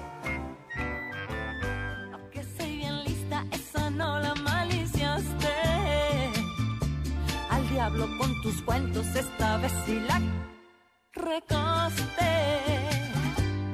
Qué gacha, la vieja que agarraste y que le decían la nacha. Lo peor es que te trata como. Pues ya estamos de regreso en Charros contra Gangsters escuchando qué gacha está la, Qué gacha está la chava que agarraste, que parece agarraste. cucaracha. ¿Quién canta Ana eso? Bárbara, pues, ¿quién más va a cantar eso? Nuestra Ana Bárbara tan bonita con sus ojos de guachinango. Este, pues ya está en la línea telefónica y es un gusto que nos tome la llamada Tania Espinosa, porque vamos a tratar un tema, bueno, es evidente que, esta cuarentena nos está pegando a todos, eh, al comercio informal, eh, pues a todos, a todos aquí en la Ciudad de México, y los organilleros, los, los organilleros que dependen exclusivamente todo su ingreso de, pues de los turistas, de la gente que pasa ahí en el centro histórico. ¿Cómo estás, Tania? Hola, buenas noches, muy bien, muchísimas gracias. Pues cuéntanos un poquito cómo le están viviendo ahí eh, este grupo de organilleros, cuéntanos. Mira, pues los organilleros están pasando la fatal, igual que eh, muchas de las personas trabajadoras en el empleo informal. Eh, hay que decir que en la Ciudad de México hay alrededor de 400 organilleros y precisamente el lunes de, de esta semana se manifestaron, como tuvieron como punto de reunión el Palacio de Bellas Artes y de ahí caminaron hacia el Zócalo porque a partir de que empezaron las recomendaciones de aislamiento por parte del gobierno, ellos empezaron a notar que ya no les estaba saliendo lo del día, ¿no? Claro. Y son trabajadores que viven día a día. Entonces, ellos tenían la, la esperanza, igual que otro grupo de trabajadores no asalariados, que cuando la jefa de gobierno anunció que iba a, a dar una serie de apoyos a, a trabajadores vulnerables, ellos estuvieran incluidos. Sin embargo, estos apoyos fueron eh, dirigidos al, al sector de los micronegocios. Se dieron 50 mil créditos, bueno, se están dando 50 mil créditos de 10 mil pesos, eh, pero pues no aplica para ellos ni para otros eh, trabajadores no asalariados, porque por ejemplo uno de los requisitos que les piden es que manden foto del negocio. Y Ujú. Los organilleros decían, Pues bueno, sí. ¿y ¿y qué? O sea, mando una foto con mi organillo y entonces eso ya me ac- hace acre- acreedor al crédito o no.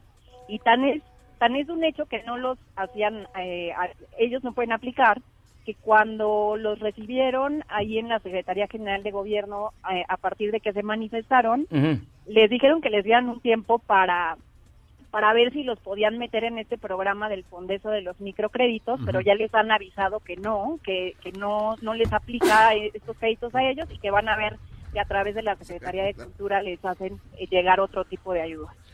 Eh, Tania, de estos 400 organilleros que mencionas, eh, ¿son es la persona que toca el organillo más la gente que lo acompaña? Así es, son, son todos. Hay muchas veces que los organilleros están solos, ¿no? Hay Sí. veces que hay una persona más que los está acompañando. Claro. Entonces, todos ellos eh, entran dentro de, este, de esta, dentro de esta cifra. Ahora bien, eh, Tania, eh, ¿de cuántas familias estamos hablando que dependen precisamente de esta, de esta labor? Pues serían alrededor del mismo número de familias. En realidad, las, las edades eh, pueden variar mucho dentro Ajá. de estos, eh, alrededor de 400, 443 más o menos. Eh, es cierto que muchos de ellos pueden ser familiares, es decir, que haya un padre organillero y un hijo organillero, pero eso no quiere decir que sean necesariamente eh, que, que cuenten como la misma familia, sino que pueden ser personas que aunque tengan una relación familiar, cada quien tenga una familia que mantener. Y todos dependen estrictamente de lo que obtienen con el manejo y con traer el organillo por las calles de la Ciudad de México. Pues ese es su principal ingreso. Fíjate que en general, Ajá. en el sector informal, pasa que hay unos que por, por ciertos días se dedican pon tú, al organillo y otros días son comerciantes y otros días hacen otra cosa, pero siempre hay una, una eh, ocupación que es la que es el ingreso principal de las personas que yo te estoy hablando, así es, el organillo es su ingreso principal y debido al aislamiento pues ya no hay afluencia de gente, entonces no están teniendo ingresos, además de que ya hay lugares, por ejemplo en el centro histórico donde ya les están pidiendo que se retiren, entonces Claro. ya pueden trabajar. Oye, Tania, y eh, pues es que el organillo es una parte del turismo de la ciudad, es decir, pues ya forma parte de nuestro entorno y del paisaje y forma parte del- de la ciudad. Pues, Secretaría de Turismo, ¿alguien no apoya? ¿No hay alguna instancia ahí? El fideicomiso Ajá. para de- turismo de la Ciudad de México. No, pues fíjate que hasta el momento no ha habido nada. Es, es cierto lo que tú dices, hay una serie de, de trabajos o de ocupaciones que son tradicionales, denominadas Claro. tradicionales de la ciudad, y los organilleros es eh, una de esas ocupaciones. Y a pesar de eso, pues no ha habido ningún tipo de apoyo. En realidad la gente está desesperada porque, o sea, más, más que les apure que se vayan a contagiar, Sí, están claro. preocupadas porque no Sí, saben no qué es lo que van a comer si no reciben un apoyo pronto. Y te quería preguntar, eh, ¿qué van a hacer? Es decir, ya tienen claro que el gobierno capitalino no los va a apoyar. Entonces, ¿qué es lo que sigue para ellos? Y, y la gente que, bueno, incluso les quiere ayudar, ¿qué puede hacer?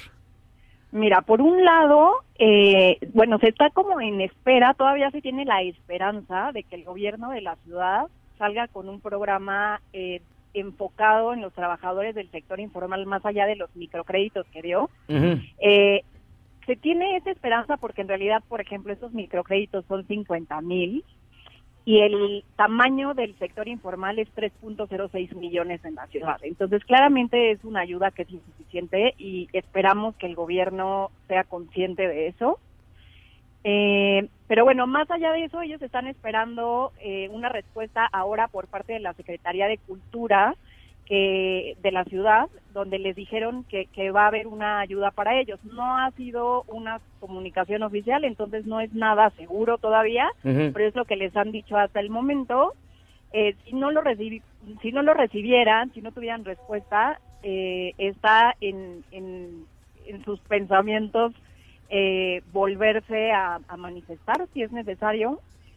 Y te diría que lo que puede hacer la gente es que eh, apoye con una propina a los organilleros cuando los vea por las calles. Los que todavía están ahí, de verdad se las están viendo terribles con la situación económica y no saben la diferencia que les puede hacer eh, tener una buena propina de aquellas personas que no estamos sufriendo vulneración en nuestro ingreso y que tenemos nuestro trabajo seguro todavía, podemos hacer aportaciones más generosas que antes a estas personas que están en una situación de necesidad en este momento. Ay, no te- una, una pregunta independientemente de esto. Últimamente he notado que los organilleros tienen como equipos nuevos o arreglados o mm, algunos me ha tocado verlos que no, no están como aquellos que suele uno ver desvencijados o sucios, sino he visto unos como más, eh, más nuevos, algo así. ¿Esto ha ocurrido o es, o es mi imaginación? No, fíjate que no, no te sé decir si ha ocurrido o no, depende de la organización a la que pertenezcan muchas Ah, veces los ya. organilleros, que son las, que, las, las que consiguen los organillos. Podría ser que alguna tuviera organillos más modernos, en general no lo son. Sí, porque ya he visto unos que hasta tocan este... La tusa. Don La Tusa. Reggaetón. No. No, de veras que nos eche la mano a toda esta... a- Oye, Tania, y, digamos, si queremos ayudar, entonces, ¿en qué puntos podemos encontrar a los organizaciones? ¿En qué puntos en particular del centro histórico? ¿O están eh, dando vueltas, pues? Están dando vueltas, o sea, justo me decían hoy, por ejemplo, pues que Mm. en Madero pues ya no les están dejando ponerse. Claro. Porque, bueno, precisamente cerraron y entonces las calles que ocupaban ellos, llega la policía y les pide que se muevan, entonces ellos no pueden permitirse dejar de trabajar porque tienen que comer.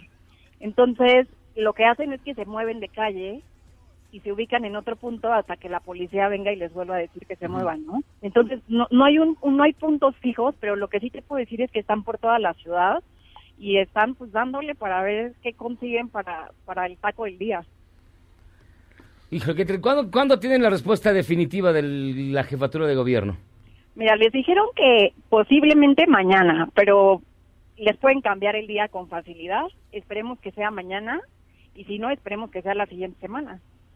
Pues esperemos que se resuelva y que sí les, los- les ayuden con algunos de los microcréditos. No sabemos que Claudia Sheinbaum escucha este programa, ja. Y este...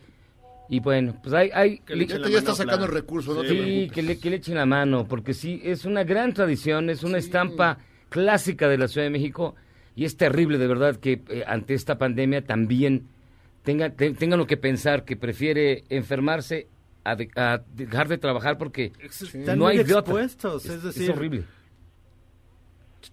Totalmente, hay que hay que pensar en este momento en ser solidarios con los trabajadores más vulnerables. Las medidas que se han tomado van dirigidas a personas de clase media o trabajadores de clase alta que pueden hacer home office o tomar este, este tipo de, de aislamientos, etcétera, pero hay una serie de trabajadores que son más vulnerables, normalmente en el sector informal, que no pueden hacer esto y están dándole para para conseguir algo de dinero. Pues Tania, vamos a continuar muy, muy pendientes de este caso, de este tema en particular. Y pues gracias por tomarnos la llamada, Tania, Tania Espinosa. Gracias a ustedes. Mil gracias. Híjole, pues qué les digo. Sí, no, terrible, terrible. Pero bueno, escuchamos un poquito este... este mira, qué, qué bonita eh, postal musical. Y si ustedes escucharon, Jairo Calixto estornudó como si fuera este... No, pero usé el Ay, estornudador de sí. etiquete. De etiquete. A ver, Mira, el cuervo... espera, El cuervo. Un poquito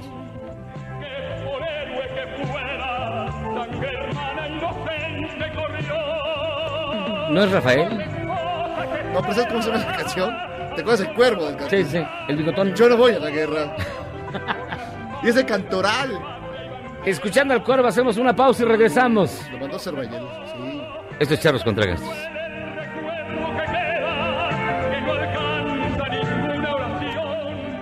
Del reggaetón? ¿Y esos sonidos que solo te hacen pensar en Omar Chaparro como un buen actor? Charros contra Gangsters regresa después de un corte, solo con la mejor música para una debida sinapsis. Después del corte, somos más políticamente correctos. Todas y todos estamos de vuelta en Charros contra Gangsters. Ya subí 10 mil TikToks. Andeme, andeme, andeme, lo oculto, andeme, lo trenes, andeme, lo Uber, andeme.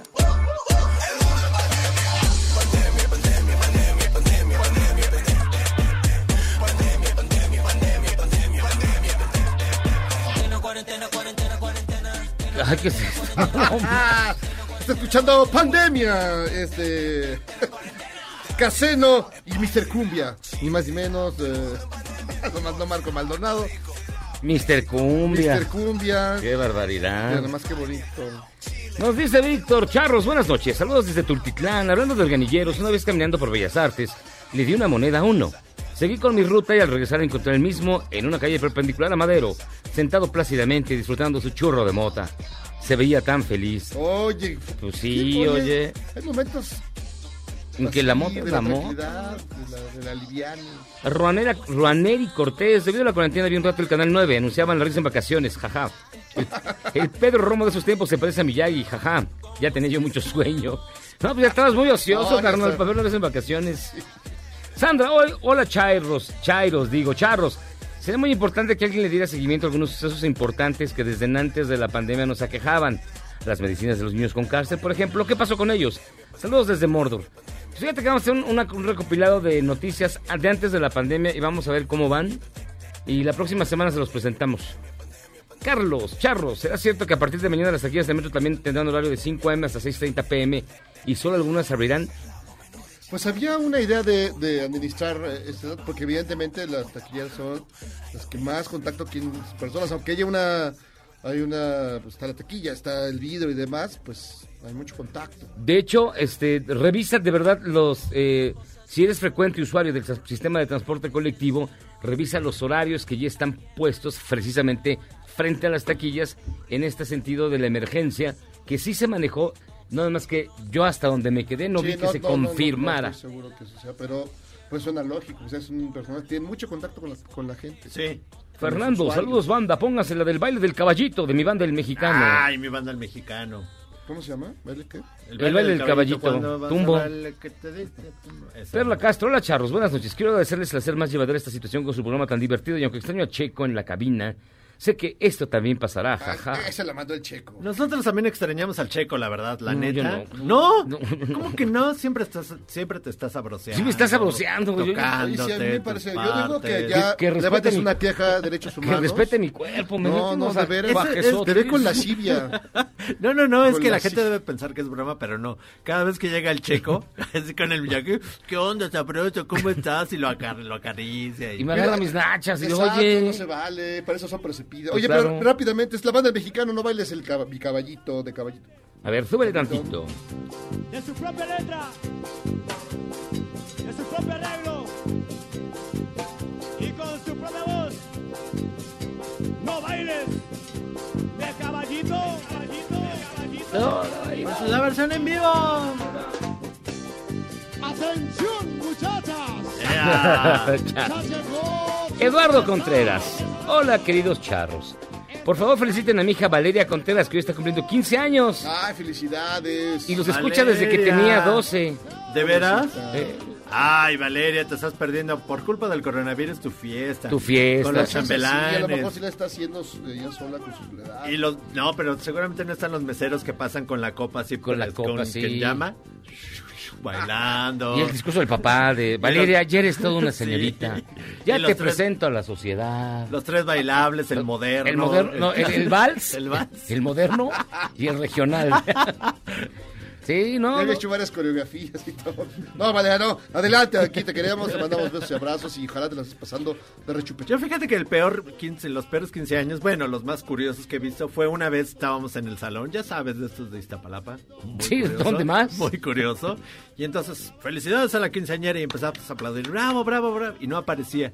Y luego había una cápsula del techo que bajaba y ahí traía a la quinceañera así. Los veía a todos así como, ah, bellacos. Y que se Era muy raro, no, Pero- muy pero- raro, muy raro. ¿Un techo? ¿De, de qué era el techo? ¿De palos? ¿Techo blanco? ¿Techo bl- ¿De qué era? Ah, Está muy, muy quemado eso. Ay, ay, ay, A mí tocó, a mí me tocó una, porque hacíamos esa... Pues aquí 15 años los invitan. Un pequeño, un pequeño, pues, cuando empezaron las cámaras de video y a tomar las primeras películas de... Estás de- hablando de los yo- noventas. yo- no, más, más 80, abajito, 80 y... 88, 86, sí. Porque un cuate tenía su, su videograbadora y fuimos y- a una chava, así, nunca se me va a olvidar. Yo la, así, la tenía yo, la cámara viéndola, está el pastelote, llega la chavita y le va a dar una mordida. ¡Mordida! Clásico. ¡Mordida! Entonces ya se acerca y claro, una mano peluda la zambute, pero ¡oh, sorpresa! El pastel nada más estaba abajo, arriba estaba forrado nada más de, de crema, el- la madera. Entonces cuando se levanta estaba todo sangrante. ¡Horrible! Y de ahí se fue a buscar cadenas, a sopa de videos. ¡Sopa de videos! Sí, no, terrible. Ernesto, para viernes de música horrible, suavecito con Silverio. Ver, Manu, buenas noches a los mejores animadores de la radio. Los segundos mejores son los de Margot. El maestro Jerocanista tiene razón. Ahora las ratas callejeras ya no le corren cuando uno está cerca, son más amistosas, jaja. Saludos de su amigable vecino. Carlos, uno de los personajes de Andrés es el profesor Morfema. Sí, lo Sí. Greco Morfema. El sufijo, prefijo, me fijo. Ah, Fernando Ramírez, saludos charros, mi colaboración, la noche que Chicago murió de la banda Toro, esa también ya la pusimos. Bernardo, mis charros, saludos desde Los Ángeles para Capis y Pingüino. que están celebrando que les acaban de notificar que no tendrán clases por lo que resta del año escolar. Sale. ¿Es en serio, Capis y Pingüino? Qué barbaridad. Pues apenas estamos en abril. Sí, pero bueno. Mira, aquí Ya, ya, está. Silverio Ah, y la ah, tesorita. ah, ¡Ay, qué rolón! Nos pregunta la señora Novoa, ¿qué pasó con el gatito? ¿Lo pudieron rescatar? Ya no, Ah, se, no. ya no se Bueno. pusieron en contacto conmigo, entonces no sé, pero sí, este, de hecho ya rescatamos un perrito que estaba en una azotea, en los huesos, todo flaco y bueno, ya. No, ya basta, señora Novoa. No vuelva a hablar si no nos dice cómo se llama. Yo le quiero preguntar a la señora Novoa, que ¿por qué siempre no? nos Esta habla. viene así, señora Novoa. me ¿Cómo se llama la señora ver, que se me Novoa? Leonor Novoa. Ay, qué chiste. No, la señora Novoa. Ingrid. Me gusta. Así nada más. La señora Novoa. Ya que se llama Irma Lupita Novoa. Novoa. Pues no, ya no tiene gracia. El misterio de la señora Novoa. de- Exacto, eso es lo De hecho, ¿existirá la señora Novoa? ¿Acaso, no ¿Acaso? será el Checo Sound? a lo mejor es el checo. Basta, señora Novoa.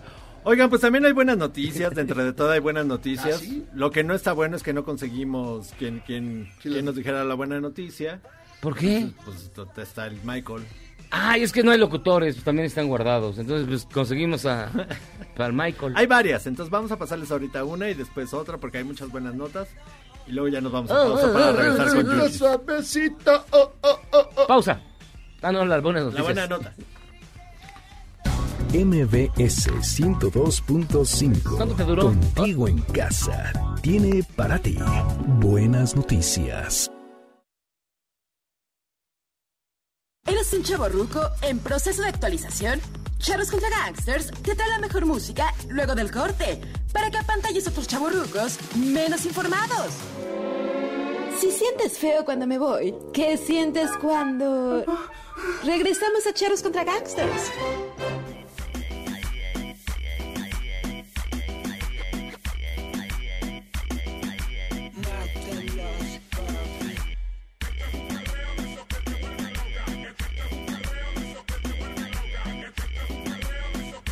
Ah, qué maravilla. Estamos escuchando Silito Mix. Esto se llama Perreo que te vuelve loca. Y lo mandó Darka. Está horrible. Horrible, pero lo que le sigue. La que ya es en la línea Yuji. Yuji, ¿cómo estás? Eugenia Ruiz. Hola, ¿cómo están ustedes? ¿Qué hay de nuevo? Pues no mucho en los deportes como Pues en las últimas semanas, pero eh, recientemente ya van saliendo un poquito más de información de las ligas, al menos las europeas, de qué es lo que va a pasar con, con la reanudación, es decir, si cuándo se van a reanudar, si se van a reanudar, qué va a pasar. Eh, por ejemplo, esta semana la Premier League pues dijo que va a suspenderla indefinidamente. En teoría, ellos iban a volver a jugar en mayo. Claramente eso no va a poder ser viendo el estado Claro de, que no. todo lo que está pasando. Entonces dijeron, bueno, no se va a reanudar a principios de mayo y solo vamos a volver cuando sea seguro y apropiado hacer esto, ¿no? Entonces se va a analizar con todos los involucrados, eh, dependiendo también del impacto de la pandemia que tenga y cómo se va desarrollando. Pero también la Premier League anunció que espera que los jugadores se reduzcan el salario un 30%. Ya ven que en varias ligas y sobre todo en varios equipos, el más destacado hasta ahorita fue lo del Barcelona, que Ajá. se redujeron 70% sus salarios para poder apoyar pues al resto de los trabajadores que obviamente no ganan las exorbitantes sumas que hacen los jugadores. La Premier League está esperando que eso también pase, aunque ya hay varios jugadores de la Premier League que dicen, ok, sí está bien, por ejemplo, que suspendan la temporada indefinidamente, etcétera, pero ellos ven poco probable que se pueda reanudar por todo el tema físico. Ellos dicen que necesitarían una especie de pretemporada para poder retomar otra vez la condición física, porque aunque estén entrenando en sus casas, pues claramente no es lo mismo y tienen que tener estos partidos como para agarrar ritmo. Entonces ellos lo, eso es lo que ellos piden para poder reanudar, como digamos, eh, como se quedó la liga, porque es prácticamente imposible que, por ejemplo, si dicen, bueno, empezamos el 3 de junio, que ese día arranque el, el partido que tenían programado, ¿no? Sin tanto entrenamiento. Oye, Lo no solo, e- no solo eso, Ajá. sino que el, pues, el público no creo que vaya en los primeros partidos, ni Exacto, mucho menos, ¿no? sí se tiene contemplado que los primeros partidos, al menos la UEFA tiene contemplado que todos los partidos de las ligas eh, nacionales de cada país sean por lo menos los primeros a puerta cerrada. Los que ya están viendo así como, bueno, ya mejor vamos a cancelar todo, es eh, la Liga de Bélgica. La Liga de Bélgica, al parecer, tiene ya en una eh, junta que tuvieron, eh, dijeron vamos a dar por terminada esta temporada, vamos a dar por campeón al actual líder que es el Brujas y ya. Pero aún tiene que ser ratificado por la Asociación Belga de Fútbol. Entonces, al escuchar esta idea, por ejemplo, Holanda también dijo, bueno, no estaría mal hacer lo mismo. Les falta, por ejemplo, ocho jornadas, pero dijeron, bueno, ¿y si hacemos lo mismo ya? Ya. Entonces la, la UEFA ya salió y dijo, no, no, no, a ver, espérense tantito porque esto no, no va a ser así. La UEFA está en contra de que se terminen ya las ligas, que se den por terminadas y se dé como campeón al que iba en primer lugar. La UEFA sí quiere que se retomen, no sabe cuándo, pero sí eh, espera que se puedan retomar e incluso tiene planeadas sanciones para las ligas que digan, no, pues la vamos a dejar tal y como está. Por ejemplo, ya ven que en cada liga se agarran ciertos clubes para que puedan estar en la Champions. Entonces, la sanción que, que planea la UEFA a las ligas que no hagan caso es justamente quitarles estos lugares. Porque lo que, por ejemplo, planeaba Bélgica es que iban a tener una junta para ver quién, qué equipos son los que eh, a los que les asignaban las plazas para estas competencias europeas. Entonces la UEFA ahorita está en contra de eso, dice que, que se esperen tantito, que no hagan nada, porque ellos sí tienen planeado que se reanuden paulatinamente las ligas de cada país. Alemania, España, Italia y Francia, que son otras de las grandes ligas de Europa, no han dicho nada. Ellos nada más han, han dicho que se han pospuesto sus eh, torneos indefinidamente, pero no han comentado nada al respecto. O sea, aquí También quedaría, fue- aquí quedaría el Cruz Sí. Azul. Exactamente, si se, di- se decidiera Ay, hacerlo ¿y no le decidiendo, lo lograríamos. La pandemia habría traído una cosa No buena. manches, sería lo más loco del mundo. Pero no parece que vaya a ser así. De hecho, se les ha preguntado a varias personas aquí en la Liga MX y pues dicen, no, no, no creo que, eso vaya a pasar, a pesar de que el Cruz Azul le está yendo bien, etcétera. No creemos que vaya a ser así. Hay varios clubes que también están viendo esta parte de reducción de salarios. Por ejemplo, el León eh, también redujo el sueldo del equipo varonil, no el del equipo femenil ni de fuerzas básicas, porque como sabemos ganan mucho Ajá. menos que el equipo varonil. Entonces, a- al equipo femenil, fuerzas básicas y empleados les van a estar pagando lo mismo gracias a la reducción de salarios del equipo varonil. También, por ejemplo, eh, Pumas va a estar diferi- diferiendo los salarios para no tener tanto impacto económico. Hay varios clubes alrededor del mundo que están haciendo eso. Ah, Sin embargo, chido. el que sigue siendo más destacado es el del Barcelona porque también creó como un choque con eh, la presidencia del club porque después de leer el comunicado de Messi, pues deja claro que los jugadores desde el principio dijeron, sí, nosotros nos vamos a reducir el sueldo, y los que no lo querían anu- anunciar, pues era la directiva del, del Barcelona, que incluso lo estaba haciendo ver como si tuvieran que llegar a acuerdos con los jugadores. Ah. Cosa que ellos dicen que, que no fue así, que desde el principio ellos dijeron, pues sí, obvio nos vamos a bajar el sueldo para que la gente, por ejemplo, de limpieza, mantenimiento, todas estas personas que no van a percibir salario, pues tengan con qué vivir durante estos meses. Pues se nota que no hay información porque sí estas son las notas de deportes que aburridas están, pero bueno, muchísimas gracias, ¿eh? De verdad, Yuyis. Puros Gracias datos importantísimos. Te queremos. Pues, es lo que hay. Te extrañamos. Cuídate mucho. Nos vemos. Yuyis, cuídate. Bye. Hasta aquí llegamos, Charlos contra Gangsters. Gracias, Memo. Nos vemos el lunes. Gracias, Jairo Calisto. Pues nada más escuchado la zona dinamita, ponte en cuatro, que lo mandó Tlaquerel 66. Ah, un saludo bien rápido a Ariadna Fernanda, que siempre nos escucha. Vámonos, ya hasta aquí llegamos, Charlos contra Gangsters. Buen fin de semana y no dejen de escuchar el especial del domingo. Adiós, vámonos. Este podcast lo escuchas en exclusiva por Himalaya. Si aún no lo haces, descarga la app para que no te pierdas ningún capítulo. Himalaya.com